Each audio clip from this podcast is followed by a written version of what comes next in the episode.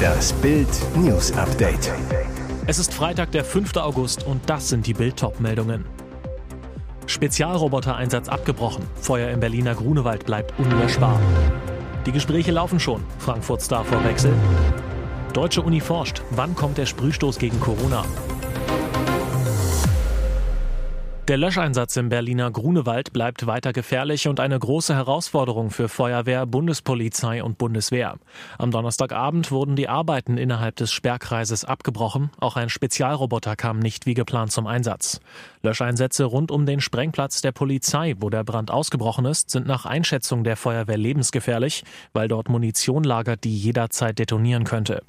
Thomas Kirstein, Sprecher der Berliner Feuerwehr, sagte am Freitagmorgen bei Bild Live, wir haben die ganze Nacht durchgearbeitet, auch gemeinsam mit der Freiwilligen Feuerwehr. Wir haben sehr viele Brände löschen können. Jetzt soll die Lage im Grunewald durch die Feuerwehr neu bewertet werden. Kirstein gegenüber Bild Live. Das große Problem bleibt weiterhin der Sprengplatz an sich. Dort war heute Nacht niemand tätig und er konnte auch nicht erkundet werden. Deswegen besteht der Sperrkreis von 1000 Metern noch weiter. Für Freitag kündigte Kirstein den Einsatz weiterer gepanzerter Spezialfahrzeuge an. Diese sind in der Lage, Wasser abzugeben und zu löschen. Bei der Frage nach den Ursachen bleibt Kirstein zurückhaltend. Da müssen wir uns in Geduld üben. Nach Bildinformationen soll der Sprengmeister jetzt mit einem gepanzerten Fahrzeug ins Brandgebiet fahren und die Lage erkunden. Er machte 898 Spiele für den AC Mailand. Jetzt sucht er seinen Nachfolger selbst. Paolo Maldini ist seit 2019 technischer Direktor bei Milan. Er ist auf der Suche nach Abwehrverstärkung. Bei ihm derzeit hoch im Kurs Frankfurt-Star Evan Dika. Nach Bildinfos versuchte Maldini den Franzosen bereits mit Videoanrufen vom Projekt Milan zu überzeugen. Für die Frankfurter kein Problem, denn der 19-fache italienische Meister hat sein Interesse für den Franzosen bei Eintracht längst hinterlegt. Bei einem passenden Angebot kann der Linksfuß gehen. Sein aktueller Marktwert liegt bei 32 Millionen Euro. Unter 20 Millionen lässt Eintracht seinen Stamminnenverteidiger nicht ziehen. Ein offizielles Angebot liegt aber noch nicht vor. Genauso wenig wie für Philipp Kostic. Italienische Medien berichten, Juventus Turin hätte 12 Millionen Euro plus Boni geboten. Nach Bildinfos ist dem aber nicht so. Der Eintracht liegt weiterhin keine Offerte für Kostic aus Italien vor. Auch Julian Weigel ist weiter kein Thema in Frankfurt. Der defensive Mittelfeldmann ist mit über 10 Millionen Euro Ablöse ohnehin zu teuer. Bevor es keine Abgänge gibt, wird Eintracht auf dem Transfermarkt auch nichts mehr tun. Im Kampf gegen Corona suchen Forscher weltweit nach immer neuen Möglichkeiten, wirksamere Impfstoffe zu entwickeln. Passend dazu entwickeln Wissenschaftler der Uniklinik München jetzt einen Impfstoff, der über die Nase verabreicht werden kann, in praktischer Sprayform. Das Projekt nennt sich Zelltrans und wird vom Bundesministerium für Bildung und Forschung mit 1,7 Millionen Euro unterstützt. In dem Sprühmedikament befindet sich ein Molekül, das die Covid-Viren am Eindringen in die menschlichen Zellen hindert. Diese können sich dann nicht vermehren und sterben einfach ab. Im besten Fall schützt der neue Impfstoff dann nicht nur vor schweren Krankheitsverläufen, sondern sogar vor einer Infektion. Weiterer Vorteil, eine Spritze wird nicht mehr benötigt, was den Impfprozess deutlich beschleunigen und vereinfachen würde. Eine gute Nachricht ist das auch für die etwa zweieinhalb Millionen Menschen in Deutschland, die Angst vor Spritzen haben. Bisher laufen die Forschungen noch, das heißt, es müssen erst abschließende Untersuchungen durchgeführt werden, bevor das Nasenspray überhaupt in die klinische Studie gehen kann, also an Menschen getestet wird. Bisherige Versuche wurden nur an Labormäusen vorgenommen. Das Wacken Open Air gilt als besonders gut organisiertes Festival, doch in diesem Jahr sind die Fans zum ersten Mal wütend auf die Veranstalter. Grund für die Wackenwut ist das neue Bezahlsystem. Statt Bargeld gibt's einen Plastikchip am Bändchen, das jeder Besucher am Handgelenk trägt. Mit dem Chip kann man Bier, Grillspieß oder Bandshirt kontaktlos bezahlen. Quasi eine Mini-Kreditkarte. Klingt praktisch, sorgt aber für mächtig Frust bei den Besuchern. Auf der Wacken Facebook-Seite hagelt es Beschwerden. Einfach nur beschämend für ein derart berühmtes und großes Festival heißt es da. Oder das ist ein Armutszeugnis für jemanden, der seit 30 Jahren Festivals ausrichtet. Was die Leute so in Rage bringt, sind die enormen Wartezeiten. Bis zu vier Stunden lang mussten sie am Mittwoch anstehen, um Bändchen und Bezahlchips zu erhalten. Zeit, in der sie sich weder etwas zu essen noch zu trinken kaufen konnten. Denn das funktioniert ja nur noch mit den Chips. Viele Anreisende hatten zuvor bereits bis zu fünf Stunden in der Autoschlange vor dem Campingplatz gewartet. So verging ein gesamter Tag mit Wartezeit und einige Fans verpassten alle Bands, für die sie teure Tickets gekauft hatten. Am 9. Juli knallte es laut über den Snowy Mountains, einem Gebirge im Südosten Australiens. Zwei Wochen später entdeckte der Farmer Mick Miners auf seiner Schafkoppel einen seltsamen, drei Meter hohen Brocken geschmolzenen Metalls. Und die Welt begann zu rätseln. Das Gewilde sah aus wie ein überdimensionales Trümmerstück. Im Internet überschlugen sich die Theorien zur Herkunft des Allbrockens. Manche sagten, es ähnelte einem verbrannten Baum, andere sprachen von einem Alien-Obelisken. Kurze Zeit später wurde auch noch ein zweites Trümmerstück gefunden, eine Art Platte, die durch den Aufprall wie in den Boden gepresst wurde.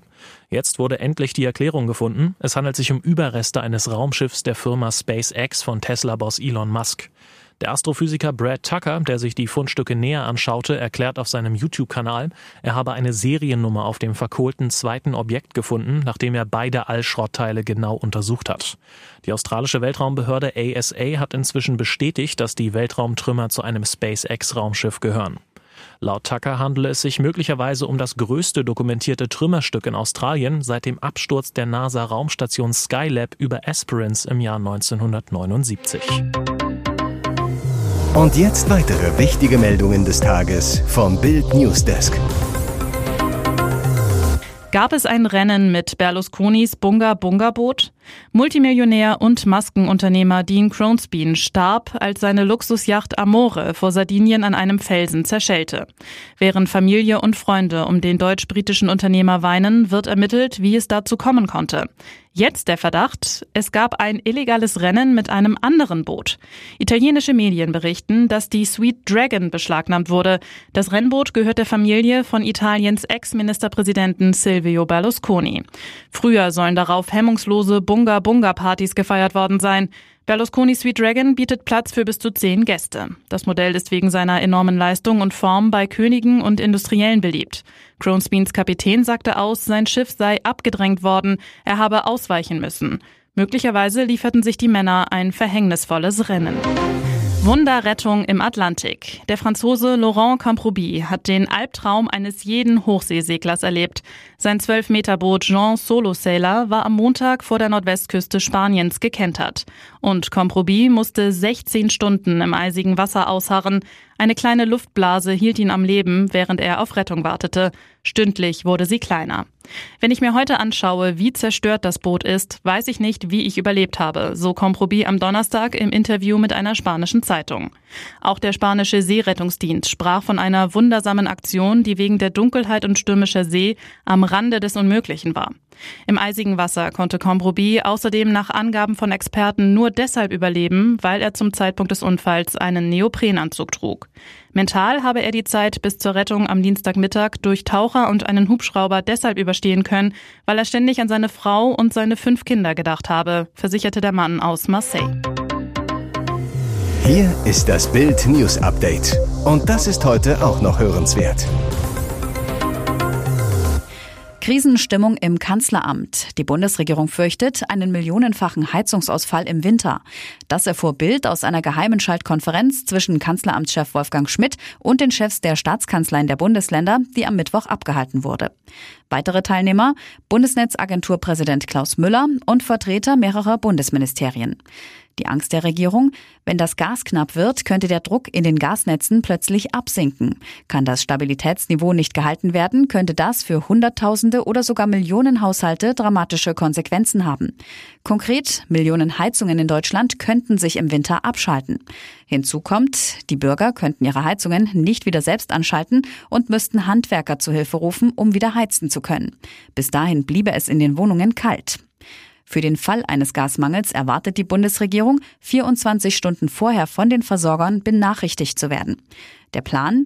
Die Versorger schlagen Alarm, dann ruft das Bundeskabinett die dritte Notfallstufe aus, anschließend beginnt die Bundesnetzagentur mit der Gasverteilung und Rationierung. Trotz Vierfachimpfung, Lauterbach hat Corona. Deutschlands oberster Corona-Mahner hat sich mit dem Virus infiziert. Gesundheitsminister Karl Lauterbach sei am Donnerstagabend positiv getestet worden, teilte sein Ministerium in der Nacht zu Freitag mit.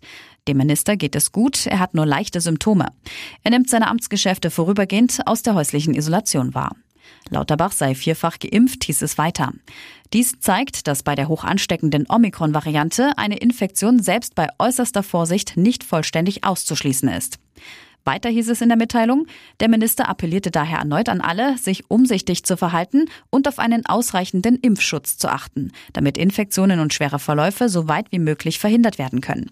Für Lauterbach kommt die Infektion zur politischen Unzeit. Denn gerade erst wurde der Corona-Plan der Ampelregierung für den Herbst bekannt. Mit dem wird ein massiver Impfdruck selbst auf dreifach Geimpfte ausgeübt, die Vierfachimpfung als Lösung gepriesen.